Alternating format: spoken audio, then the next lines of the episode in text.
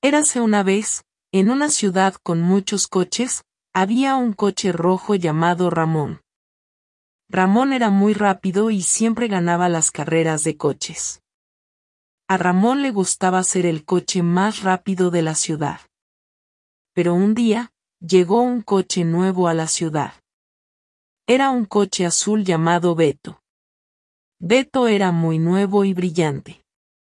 Beto era muy rápido, tan rápido como Ramón. Ramón estaba sorprendido. ¿Podrá Beto ser más rápido que él?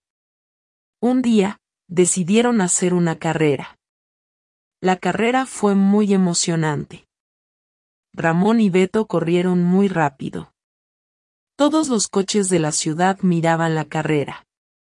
Fue una carrera muy apretada. Pero al final, Beto ganó la carrera.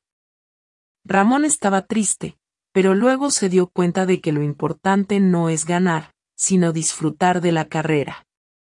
Desde aquel día, Ramón y Beto se convirtieron en amigos.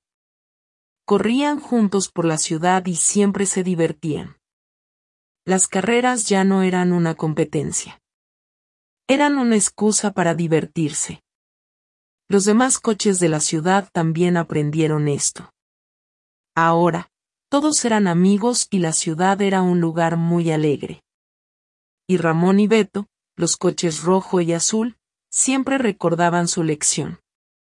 No importa quién es el más rápido, sino quién se divierte más. Y siempre se divierten más cuando están juntos. Fin.